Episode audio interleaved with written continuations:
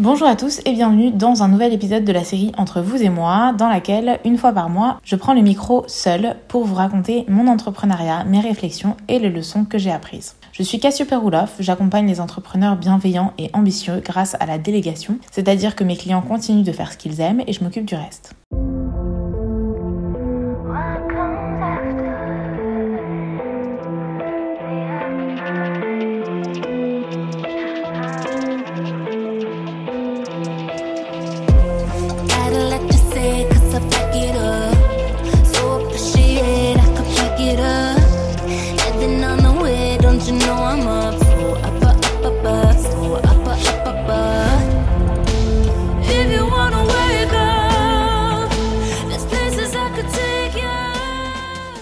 Dans cet épisode, nous allons parler de comment j'ai créé mon site, pourquoi ça prend toujours plus longtemps que prévu et pourquoi il ne faut pas sortir un site en une semaine. Donc en juillet, j'ai créé mon entreprise de services B2B dans le but d'accompagner les entrepreneurs dans la gestion et le développement de leur entreprise. Je suis partie d'un premier constat, les entrepreneurs que je côtoyais avaient vraiment besoin de soutien. Elles le savaient, mais elles ne savaient pas lequel. Au cours de mes premières expériences, j'avais découvert ma capacité à analyser une entreprise et à conseiller à ce sujet. Et à la suite de mon dernier stage, l'entreprise dans laquelle j'étais m'a proposé de me prendre en freelance et euh, j'ai tâté un peu le terrain avec d'autres clients potentiels et le contexte, mon environnement et euh, le marché étant favorable, j'ai dit oui. J'ai donc lancé mon entreprise. Les premières clientes n'ont pas été très difficiles à trouver. Je n'avais pas de syndrome de l'imposteur, je n'avais pas de difficultés particulières, jusqu'à ce que je me pose la question de ma propre communication. Comment j'allais communiquer? Qu'est-ce que j'allais dire et montrer sur mon site internet? Est-ce que j'allais dissocier mon podcast de mon entreprise? Est-ce que j'avais besoin de communiquer alors que j'avais déjà des clientes? Quel serait mon code couleur? Tout un tas de questions auxquelles je n'avais pas la réponse. J'ai donc fait appel à mes mentors. Je leur ai parlé de tout ça, je leur ai posé plein de questions. Elles m'ont dit des choses similaires parfois et euh, contraires sur d'autres sujets. Alors j'ai pris toutes ces infos, j'ai réfléchi, j'ai médité là-dessus et je vais vous retranscrire ma réflexion. Ainsi, euh, si vous aimez le rendu de mon site et que vous souhaitez atteindre mes résultats, vous savez quoi faire. Sinon, vous savez euh, du coup quoi ne pas faire. Ma toute première idée, c'était des tons nude, car j'adore ça. J'ai fait un premier essai de site, mais je trouvais que ce n'était pas sérieux, parce que euh, c'était trop des tons peut-être un peu euh, trop chaleureux, trop euh, pétants. Même si c'était nude, c'était des marrons qui étaient peut-être un peu plus caramel. Enfin voilà, je trouvais que c'était pas du tout sérieux. Je trouvais que ça, ça collait pas. Et donc j'ai laissé ça de côté et j'ai fait une seconde tentative. Cette fois, je suis partie sur un site à deux milieux de ce que vous pouvez euh, découvrir aujourd'hui. Je voulais quelque chose de chic, élégant, un peu luxueux, etc. Et je suis partie sur un vert émeraude, qui est ma couleur préférée, avec du doré, parce qu'il n'y a pas plus symbolique du chic et du luxe que ça, avec du blanc pour que ça soit pas non plus trop sombre. Mais avec ce site-là, j'étais pas du tout inspirée pour la rédaction. Je trouvais que ça n'allait pas vraiment avec tout.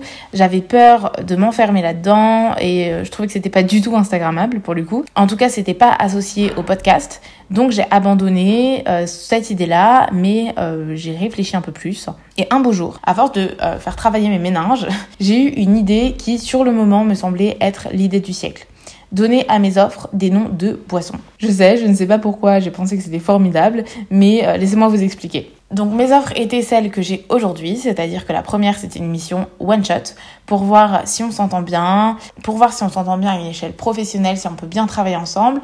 Donc vous me donnez une mission assez courte et je l'accomplis et voilà.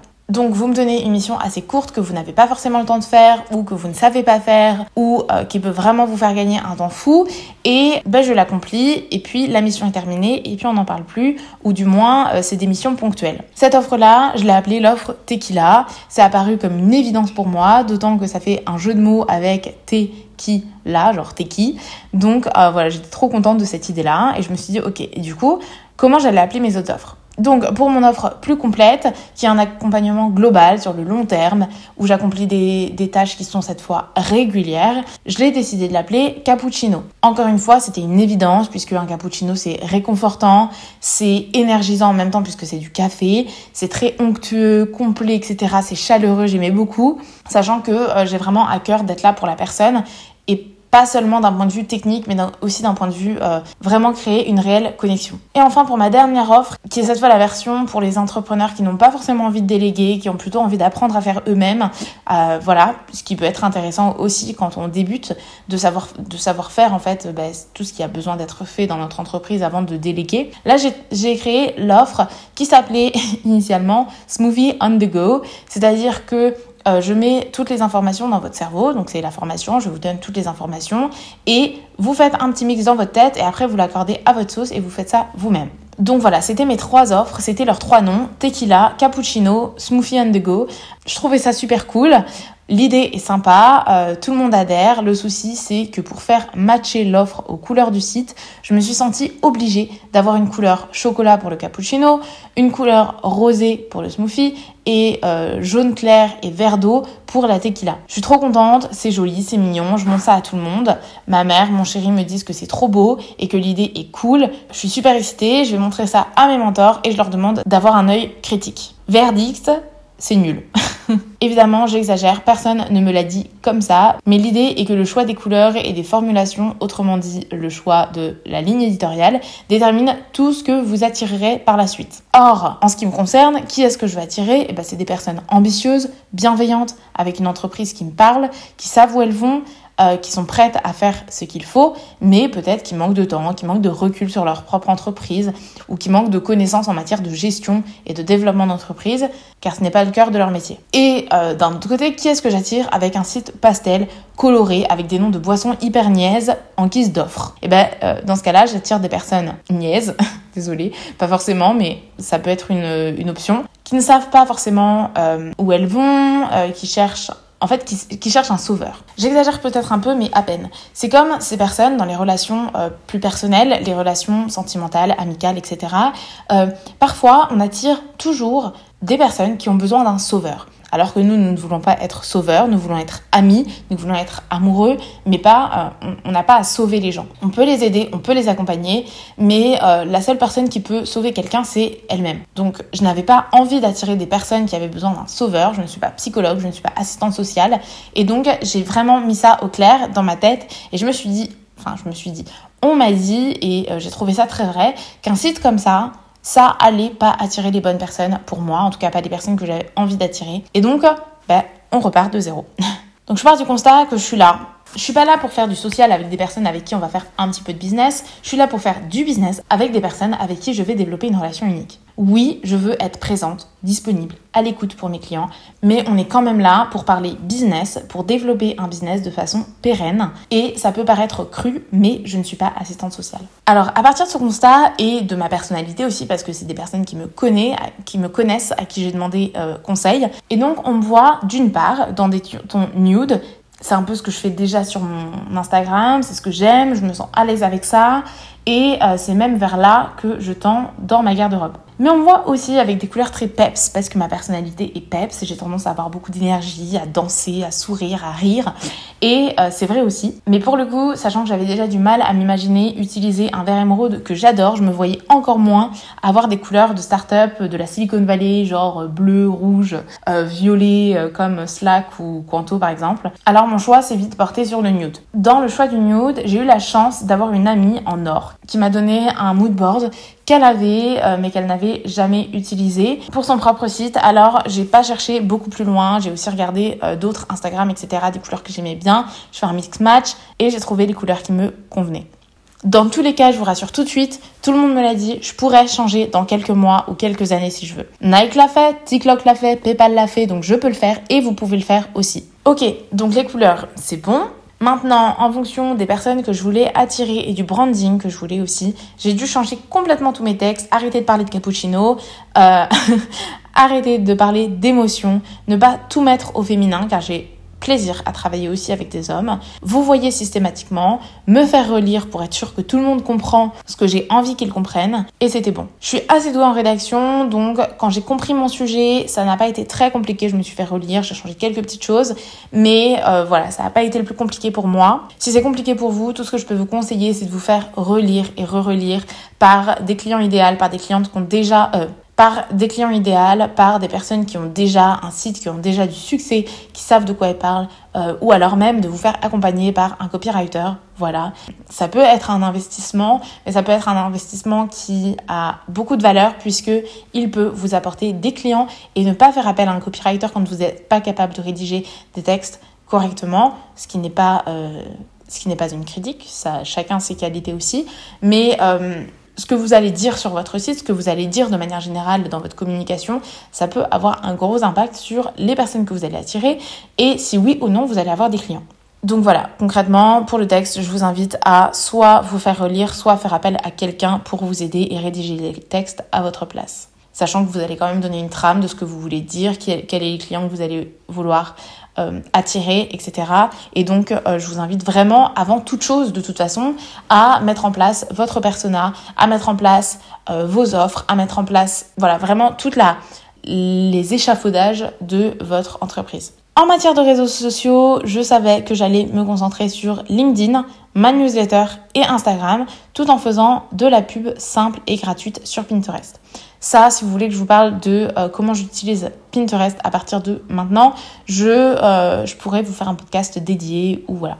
Pourquoi j'ai choisi ces euh, pourquoi j'ai choisi ces médias là Tout simplement parce que c'est là que se trouve ma cible. Vraiment réfléchissez qui est votre cible, où elle est et ben, allez sur ces endroits là. Ensuite, la question qui m'a peut-être fait mon premier cheveu blanc en revanche, c'est celle de savoir si j'allais faire un deuxième compte Instagram, dissocier mon podcast de mon activité pro ou non. Alors j'exagère encore peut-être un peu, mais vous allez comprendre. Cette fois, en fait, toutes les personnes à qui j'ai demandé conseil étaient d'accord, je devais les dissocier. Elles m'ont même parlé d'exemples de personnes qui dissociaient. C'était vrai, c'était pertinent pour ces personnes-là. Oui, mais euh, non.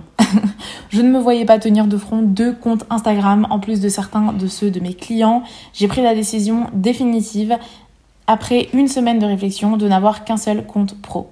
En revanche, en revanche, j'ai aussi rapidement compris que j'avais plusieurs personnalités, j'avais plein de choses à dire, j'adore rire, blaguer et entretenir mon grain de folie qui a plutôt la taille d'un noyau que d'un grain, vous avez compris?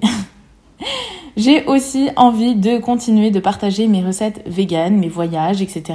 Et ça, je ne m'autorise pas à le faire sur mon compte pro, tout simplement parce que c'est pas du pro. Et donc, euh, j'ai décidé de réouvrir mon compte perso juste pour partager mes kiffs, sans but précis, euh, donc euh, sans planning éditorial, ni même une ligne éditoriale, donc j'entends par là donc pas de planning, c'est-à-dire que je ne planifie pas, ni, et pas de ligne éditoriale, c'est-à-dire que j'ai pas des couleurs précises, j'ai pas de voilà, c'est juste pour le kiff. Finalement, au moment où je vous parle, on est euh, début août, ça fait un mois que je suis sur mon site, il est terminé, il ne lui manque que les photos et je ferai un shooting photo en septembre parce que euh, le meilleur ami de mon chéri est photographe, vidéographe et me fera ça en échange d'une bouteille de gin de chez moi, ce qui est bien plus économique qu'un shooting photo avec un photographe que je ne connais pas. Donc si tout se passe bien, vous le saurez au moment où le site sortira et donc euh, avant que ce podcast sorte. Ça aura pris 2-3 mois puisque je prévois que le site sorte mi-septembre, fin septembre, donc juillet, août, septembre, voilà c'est ça. Deux mois et demi, trois mois. Et après tout cette et après toute cette première aventure, j'ai compris pourquoi certains prenaient une éternité à sortir leur site et leur projet. Tout se joue dans les détails, toutes les décisions que l'on prend à ce moment-là sont déterminantes pour notre image, les clients qu'on va attirer ou non, et c'est un choix euh, sur lequel on ne peut pas revenir tous les quatre matins. Je tiens euh, malgré tout à préciser que j'estime qu'au-delà de 6 mois de création, surtout pour une micro-entreprise, il faut se poser des questions, à savoir n'êtes-vous pas en train de procrastiner, de vous auto-saboter et dans ce cas-là, n'y a-t-il pas des peurs ou des croyances limitantes qui se cachent derrière et que vous devez vaincre pour pouvoir avancer? Aussi, euh, je précise bien que créer un site, ce n'est pas la même chose que créer des offres et se vendre, d'accord? Vous pouvez créer un site après avoir vendu. Enfin, en tout cas, vous pouvez sortir votre site après avoir commencé votre activité. C'est-à-dire que c'est pas parce que votre site prend six mois à se créer que vous ne pouvez pas d'ores et déjà vendre vos offres et avoir des clients. Voilà, avant de vous quitter, j'aimerais euh, transmettre, avant de vous quitter, j'aimerais être transparente avec vous et casser un tabou, c'est l'argent. En ce qui concerne la com, on peut en avoir pour pas trop cher, mais ça peut vite monter. Moi, euh, j'avais pas de budget, pour être honnête avec vous, donc j'ai comparé les tarifs, sachant que dans un premier temps, je n'avais pas forcément besoin d'un site marchand, euh, je ne croule pas sous la demande avant même d'avoir communiqué. On est d'accord là-dessus. Je pense que euh, ça ne sert à rien de vous engager tout de suite dans des abonnements, dans des investissements mirobolants et futiles alors que vous n'avez pas encore de clients ou que vous n'avez pas énormément de clients en tout cas. Et donc moi je voulais juste un signe vitrine avec mes coordonnées. Je me débrouille bien avec toutes les plateformes de création de sites puisque bah, je me suis tout simplement formée pendant le confinement en ce qui me concerne. Je me suis formée même avant, enfin voilà, quand j'étais plus jeune j'avais un blog, enfin voilà. c'était pas un skyblog d'accord, c'était un WordPress quand même, hein, madame. Donc euh, voilà. Et donc euh, bah, j'ai choisi Wix qui est tout simplement le moins cher. J'ai payé 90 euros pour un an avec nom de domaine offert la première année, mais ça, euh, enfin, de ce que j'ai vu en tout cas, ils le faisaient tous au moment où j'ai regardé. Donc voilà. Et c'est tout ce que j'ai acheté car, euh, bah oui, planifier tous mes posts sur Swello, euh, avoir un CRM au même endroit que mon site internet ou mes réseaux sociaux, avoir l'option premium sur LinkedIn ou Canva, c'est super cool, mais ça n'a rien d'urgent et je pense que quand tu lances ta micro-entreprise, rien ne sert de dépenser des milliers et des cents pour avant même de gagner de l'argent ou pire, avant même d'avoir des clients. Mais j'insiste quand même pour dire que ce que je suis en train de vous dire là euh, n'est valable, enfin c'est valable pour les micro-entreprises, c'est pas valable pour toutes les sociétés, etc. Parce que, bah oui, parfois il faut que tu fasses un investissement, euh, il faut que tu fasses de la, une vraie campagne de lancement, etc. Ça dépend vraiment de ton activité, mais je pense que c'est important quand même de euh, ne pas trop s'emballer. Et voilà, sur ces belles paroles, je vous mets le lien de mon Instagram et de mon site en description pour que ben, voilà, vous puissiez constater euh, les résultats de ce que je vous dis là. Et puis voilà, je vous souhaite une très bonne semaine. Et puis on se retrouve mardi prochain pour un interview euh, d'une entrepreneuse à succès. Belle journée